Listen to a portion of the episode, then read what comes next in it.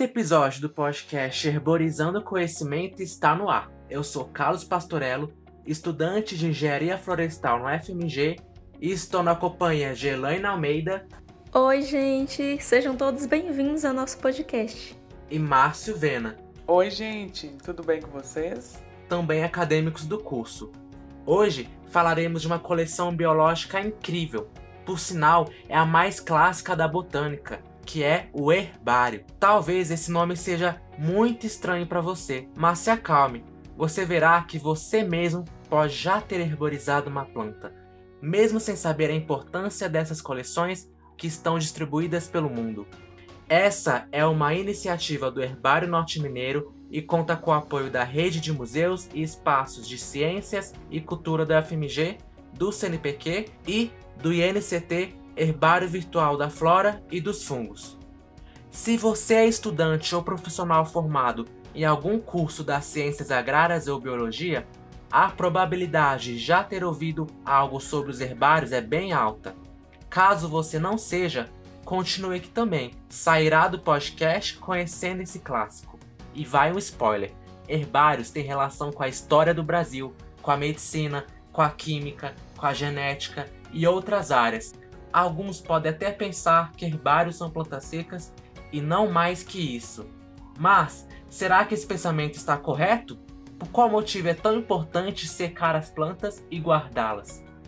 Olhem, esse assunto é extremamente interessante e relevante para a sociedade como um todo. Então, nós vamos bater um papo com uma grande especialista e apoiadora dos herbários do Brasil, a Ana Odete Santos Vieira. A Ana é bióloga, formada pela Universidade Estadual de Campinas, a Unicamp, onde também realizou seu mestrado e doutorado. É professora associada da Universidade Estadual de Londrina e curadora do Herbário Fuel.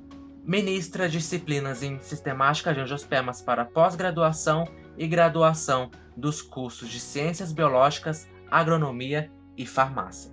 Atualmente, integra o Comitê Gestor do Instituto Nacional de Ciências e Tecnologia Herbário Virtual da Flora e dos Fungos do Brasil. Que honra te receber aqui, Ana. Tudo bem? Seja muito bem-vinda aqui no nosso podcast. Olá, todos e todas que nos ouvem. Olá, Carlos, Elaine e Márcio. Meu nome é Ana Odete Santos Vieira e eu integro o Comitê Gestor do Instituto Nacional de Ciência e Tecnologia, abreviado por INCT, Herbário Virtual da Flora e dos Fungos do Brasil. É a primeira vez que participo usando esta forma de divulgação. Então, além de aprender sobre um novo veículo e uma produção diferente, eu fico sempre muito contente de poder falar sobre herbários. Assim, agradeço o convite do Herbário Norte Mineiro, o MCCA, para fazer essa participação.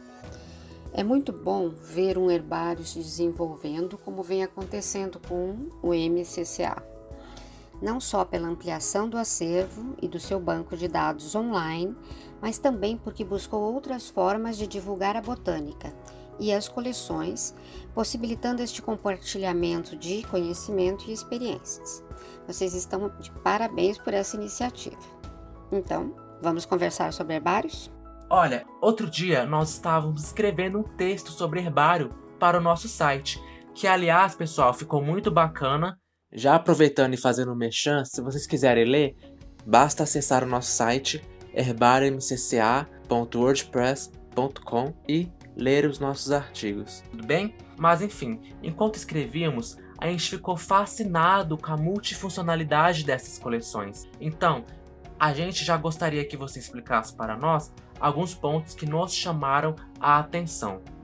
Para começar, para todos acompanharem, ou melhor, começando pelo começo, o que é um herbário? Este termo pode ser aplicado para uma coleção, geralmente de plantas secas, mas também pode estar associado a uma instituição de pesquisa ou ensino. Como coleção, é a fonte para estudos de sistemática de plantas, algas e fungos, para obter evidências taxonômicas, como anatômicas ou palinológicas, ou testemunhar as espécies estudadas em outros campos que não foram nem mesmo pensados no início da formação das coleções, há 400 anos atrás. Por exemplo, estudos de genética ou bioquímica de plantas. Atualmente, os herbários também documentam, através dos seus espécimes, a diversidade da flora ou da funga de um local, podendo subsidiar políticas públicas para a conservação da vegetação, além de ser um espaço para a capacitação de novos botânicos. Como e quando se iniciou esse hábito de colecionar plantas secas? Estes procedimentos de herborização, prensagem e secagem de amostras foram iniciados por Luca Guini no início do século XVI e se popularizaram rapidamente pela facilidade de trabalho com as coletas e a perenidade das amostras. As coleções organizavam estas amostras e informações com ênfase sobre as plantas medicinais e eram como livros ou cadernos herbários. Alguns desses herbários ainda existem em museus europeus, como um caderno de um aluno de medicina francês, que pode ser visto hoje, mostrando as informações que ele anotou e as amostras secas das plantas que ele coletou. Como existe uma data no início do caderno, de 1558, sabemos que este caderno tem mais de 460 anos. Existem outros com idades próximas, mostrando que as amostras em herbários, se bem manejadas, duram muitos séculos. Hoje, os exemplares são montados em folhas separadas com as informações da coleta em etiquetas anexas.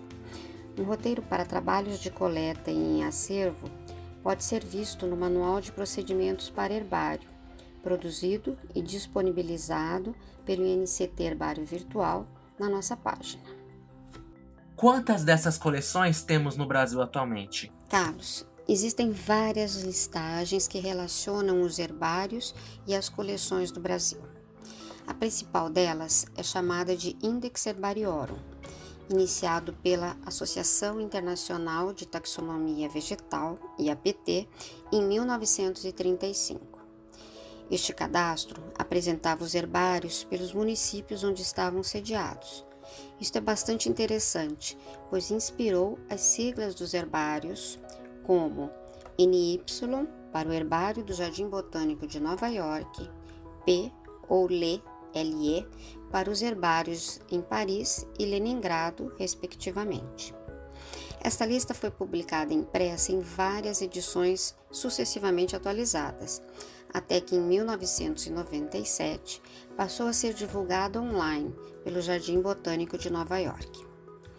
Para ser incluído no Index Herbariorum, é preciso preencher um formulário descrevendo a equipe, o acervo e a estrutura do herbário. Até recentemente, era necessário existir no acervo 5 mil amostras cadastradas para poder apresentar esse formulário.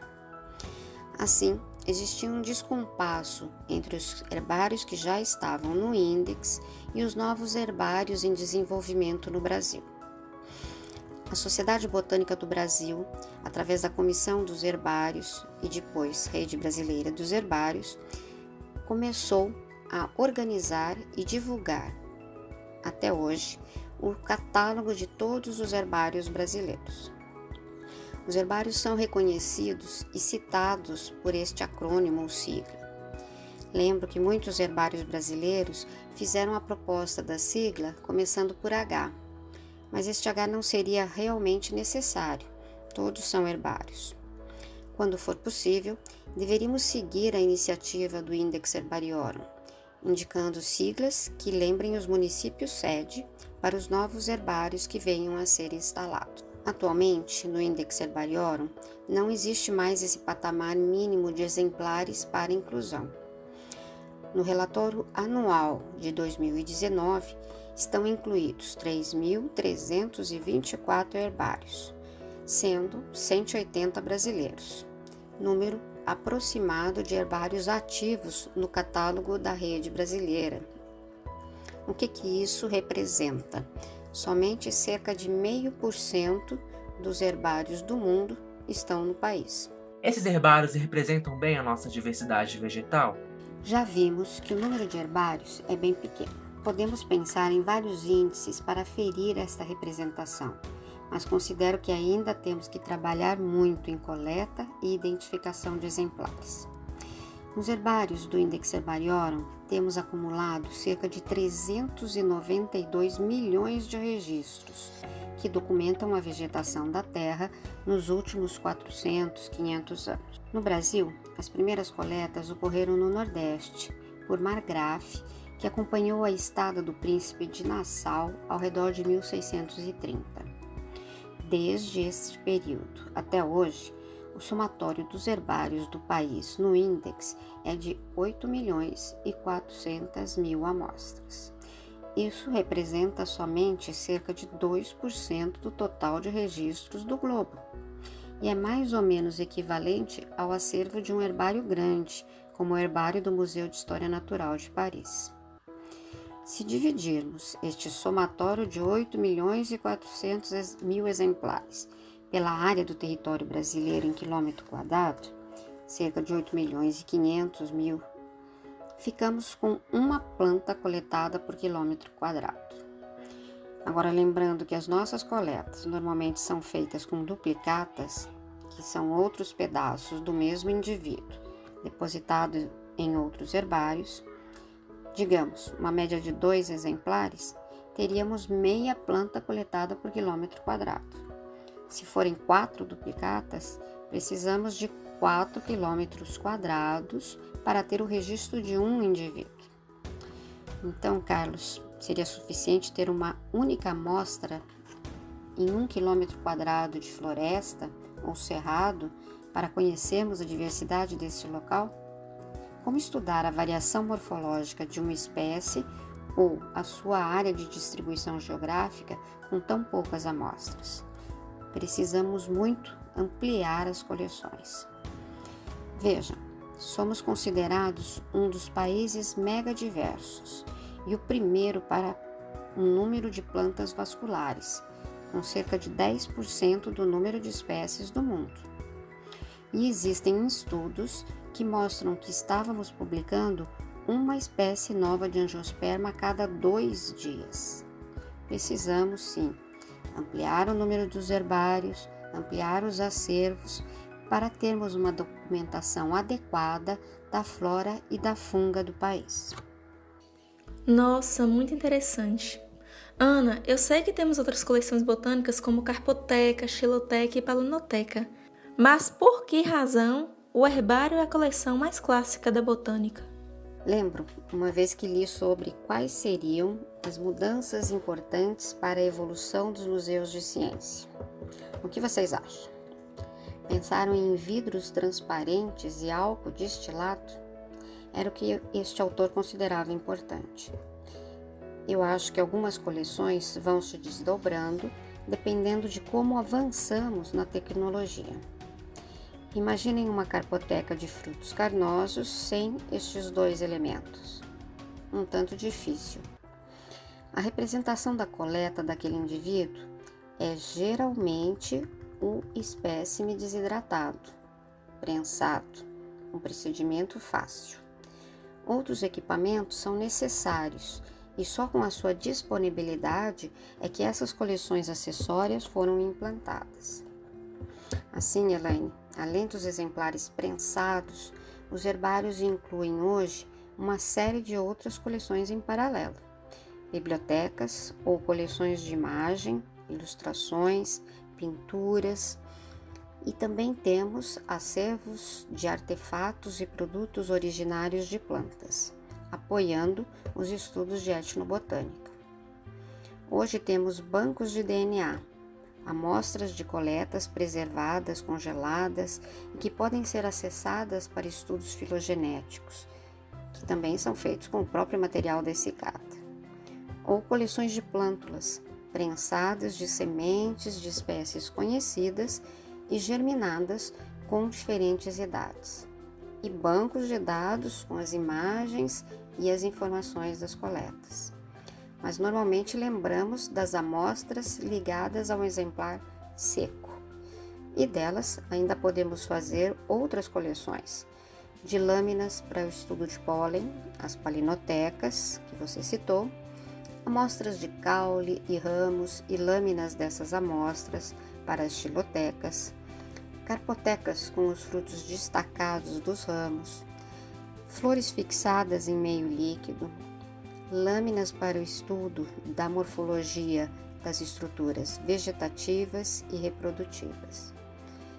Então, existem muitas coleções. Alguns herbários fazem até uma coleção sinóptica, que eles chamam de mini herbário. São conjuntos de pedaços menores de espécies que podem ser facilmente manuseados para facilitar uma identificação prévia das amostras. Como é que os herbários então estão trabalhando? Normalmente iniciam com o acervo das essicatas e, dependendo dos profissionais que atuam na equipe e dos projetos desses botânicos, vão complementando, organizando e desenvolvendo estas diferentes coleções acessórias. Todas as coleções relacionam-se às cecicatas e elas então vão documentar a coleta daquele indivíduo e agregar as evidências taxonômicas e informações sobre. Nossa, Ana, que coisa interessante, viu? Mas aqui, me tira uma dúvida. Como surgiu a ideia do projeto INCT Herbário Virtual da Flora e dos Fungos? O INCT Herbário Virtual foi proposto em um período em que estávamos com várias iniciativas sobre a pesquisa sobre plantas e coleções. Ao final da década de 90, diferentes pesquisadores tinham se debruçado sobre a questão da conservação das espécies e, visando diminuir as taxas de extinção, uma estratégia global para a conservação das espécies foi compilada e publicada. Nela existiam várias metas e objetivos que os países signatários deveriam atender entre 2000 e 2010. A primeira meta da estratégia era apresentar a lista das espécies de cada país. A maioria de vocês deve conhecer este primeiro produto do Brasil, a lista das espécies, publicada em 2010, com um consórcio de trabalho de mais de 400 taxonomistas. Como chegamos a produzir uma lista desta? Claro, contava com o trabalho e a experiência de cada um desses taxonomistas mas eles precisavam dos dados dos herbários. Ao longo desta década, os herbários conseguiram equipamentos para iniciar seus bancos de dados, ainda que o uso fosse localizado às suas instalações, e a divulgação destes dados era feita através de disquetes gravados. Com a melhoria das redes de comunicação, era possível iniciar atividades que reunissem esses bancos de dados e os deixassem públicos para a comunidade, como foi a plataforma SpeciesLink, reunindo 12 coleções do estado de São Paulo, das quais três eram herbários. Um trabalho conjunto entre as sociedades de botânica, microbiologia e zoologia neste período produziu um volume sobre diretrizes e estratégias para o desenvolvimento dos acervos e as suas redes de dados. Esse volume popularmente é chamado de livro laranja. Assim, Márcio, quando saiu o edital para os Institutos Nacionais de Ciência e Tecnologia, já tínhamos todas essas experiências e documentos, e foi possível formatar uma proposta com 20 herbários signatários, que foi aprovada. Os trabalhos para esse primeiro edital ocorreram de 2009 a 2016. E ao ser lançado um segundo edital, os herbários parceiros apresentaram uma nova proposta, que também foi aprovada. Estamos trabalhando sobre esse segundo edital, mesmo que não tenhamos recebido o recurso solicitado integralmente. E nesse processo todo, quais foram as dificuldades enfrentadas? O INCT Herbário Virtual tem uma missão, que é prover a toda a comunidade de uma infraestrutura de dados de acesso público e aberto, integrando informações de diferentes acervos dos herbários do país e repatriando dados sobre coletas realizadas em solo brasileiro, mas que estejam depositadas em instituições no exterior. Para desenvolver essa missão, nós enfrentamos sim muitas dificuldades. E acho que cada componente do INCT, Herbário Virtual, faria uma lista diferente ao longo desses mais de 10 anos de trabalho. Para construir essa rede, nós deveríamos integrar diferentes herbários. Em que esses herbários são diferentes? Eles são diferentes na sua história e dimensão do seu acervo, no programa que tem escolhido para o seu banco de dados, no grau de informação que já alcançaram para os seus registros, na equipe de trabalho e na sua experiência e capacitação. Para uniformizar e incrementar as atividades dos herbários, alguns cursos foram ofertados para os curadores e equipes, e também dois eventos internacionais foram promovidos com outros parceiros. Esses eventos possibilitaram a troca de experiência entre os curadores e com instituições similares estrangeiras. Outro desafio cotidiano é a estrutura das equipes de apoio dos herbários. Muitos herbários não têm pessoal suficiente para a manutenção das suas atividades. Botânicos geralmente têm uma menor capacitação na gerência de bancos de dados, estruturação das cópias ou backups e espelhamento dos dados em rede. E muitos não têm pessoal técnico de informática disponível em suas instituições para ajudar no encaminhamento dessas tarefas. Sabemos que é essencial o trabalho dos bolsistas de apoio técnico, e esses bolsistas atuam tanto na manutenção do acervo quanto no banco de dados. Importante pensar que ao longo de todos esses anos implementamos bolsas para os herbários parceiros. Hoje são mais de 125 herbários. Isto implica no gerenciamento de um conjunto de informações bastante grande, de planos e relatórios. Posso relacionar mais um ponto, que é a estrutura da rede de internet. Ela era muito mais fraca no passado do que é hoje principalmente nos estados da região norte do país, que sofriam com o tempo que se gastava para lançar dados na plataforma ou fazer pesquisa. O próprio uso da rede Species levou a desenvolvimentos constantes de ferramentas e sistemas, a produção de novos documentos e tutoriais, que possibilitam que as equipes avancem tanto na qualidade dos dados quanto nos botânicos avancem nos estudos taxonômicos. Como disse, infelizmente não recebemos os recursos solicitados. Assim, não podemos mais apoiar equipamentos, cursos, disciplinas de pós-graduação ou visitas de especialistas para identificação dos acervos, como ocorreu durante o primeiro edital. Nosso desafio hoje é tentar alcançar metas e objetivos que estabelecemos sem este apoio financeiro completo. Mas por fim, considero que o prato da balança das dificuldades superadas está sempre ganhando algum reforço. O nosso grande desafio ou dificuldade foi construir esta rede. Ela está estabilizada e permite que hoje possamos trabalhar em conjunto. Nossa, muito interessante. E assim, depois de tudo isso, quais são os alcances deste instituto? Hoje, reconhecemos a importância de coleções com diferentes missões e acervos, dos menores aos maiores herbários do Brasil.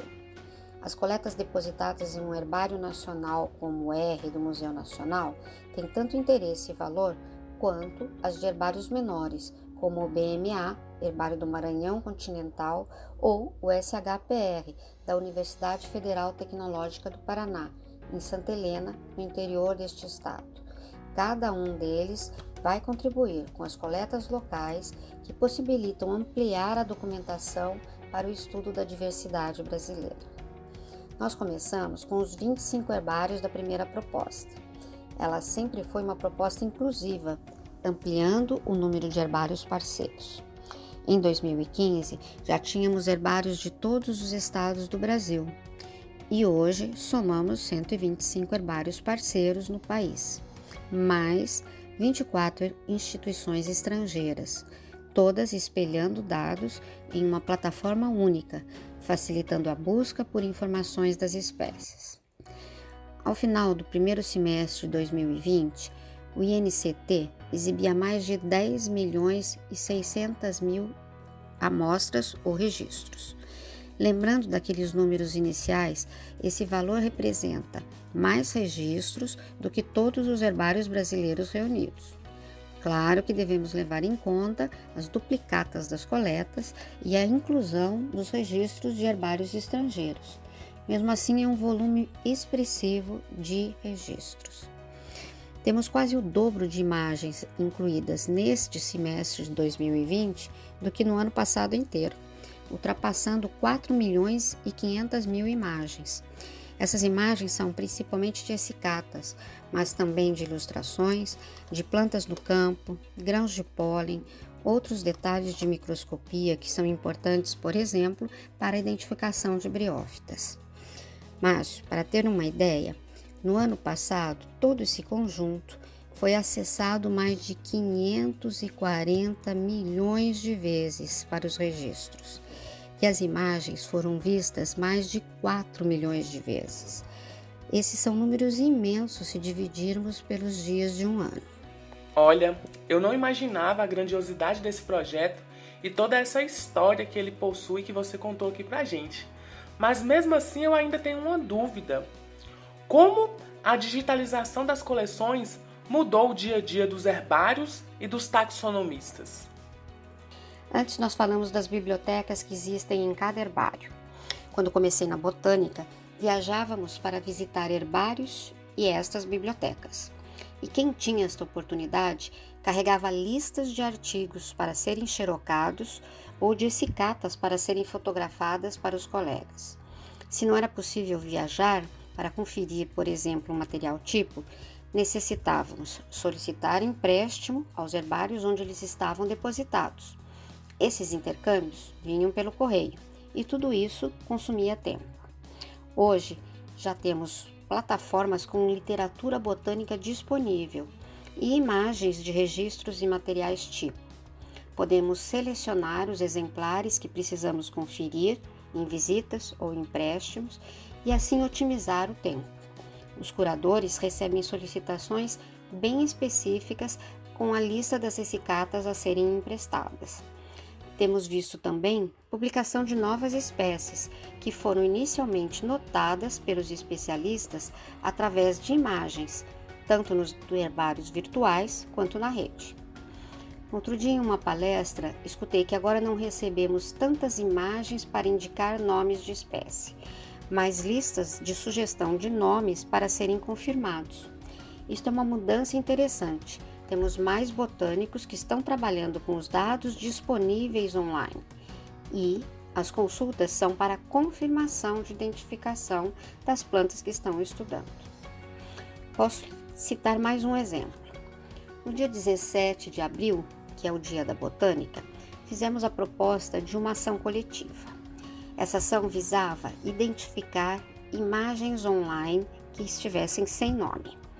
Para isso, aperfeiçoamos as informações sobre o sistema de anotações nos registros e lançamos um novo tutorial. Tivemos só nesse dia 17 mais da metade do número de anotações que vinha ocorrendo nos anos anteriores.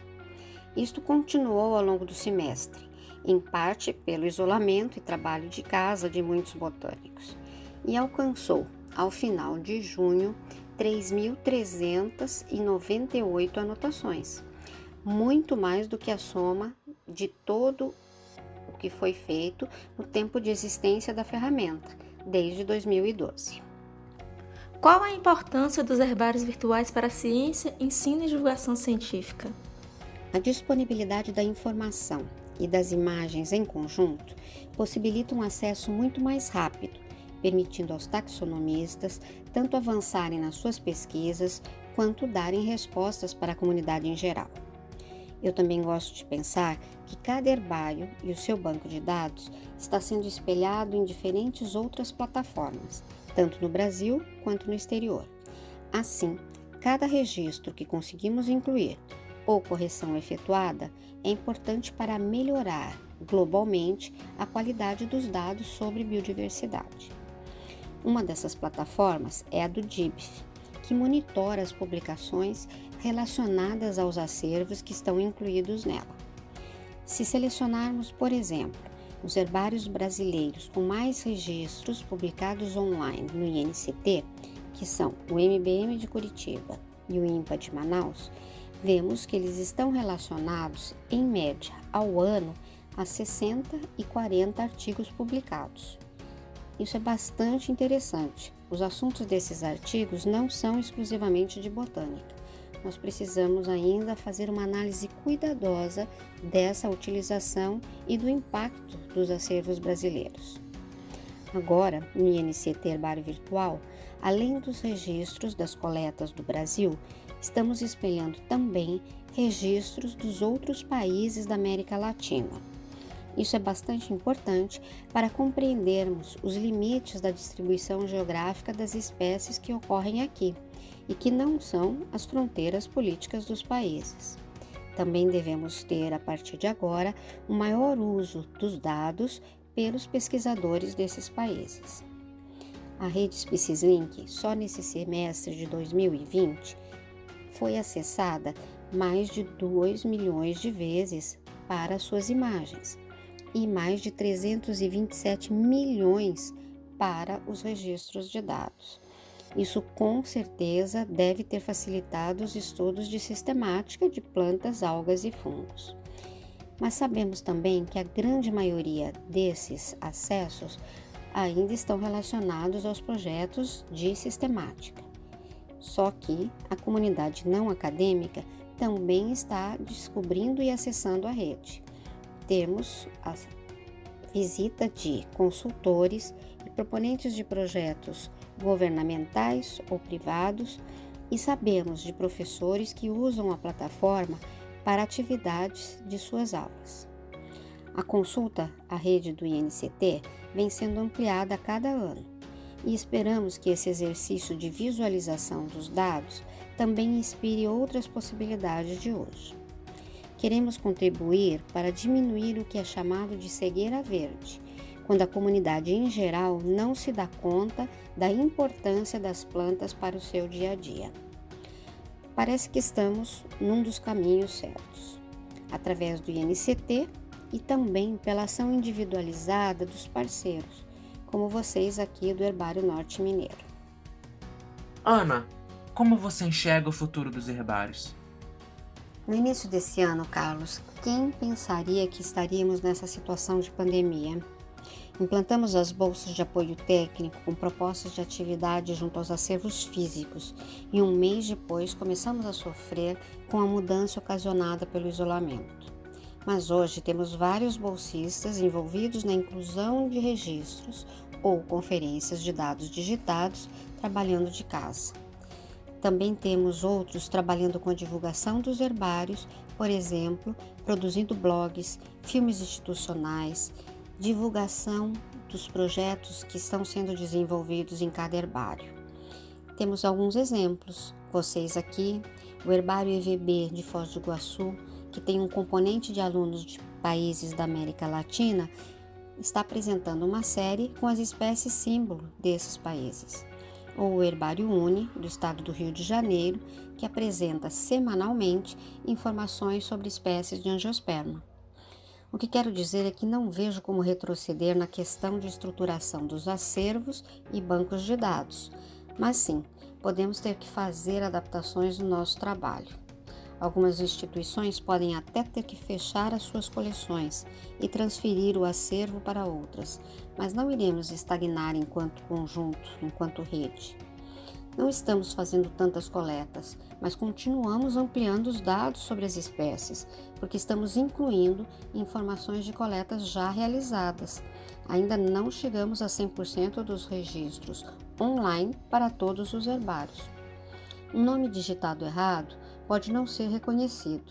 Assim, todas as correções efetuadas ou ajustes nos dados de localização da coleta permitem a ampliação das listas de espécies de um local ou estado, enriquecem mapas de distribuição geográfica ou o uso de ferramentas, como as de modelagem, como a Biogel, que vocês podem ver na página do Species Link.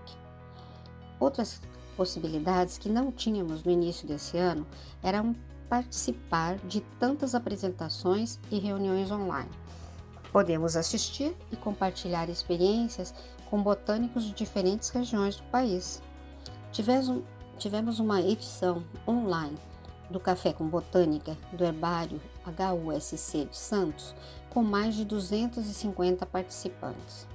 A reunião da Rede de Herbários do Rio Grande do Sul contou com mais de 170 participantes na sua palestra de abertura online, e eles eram de diferentes estados, do Sergipe ao Mato Grosso.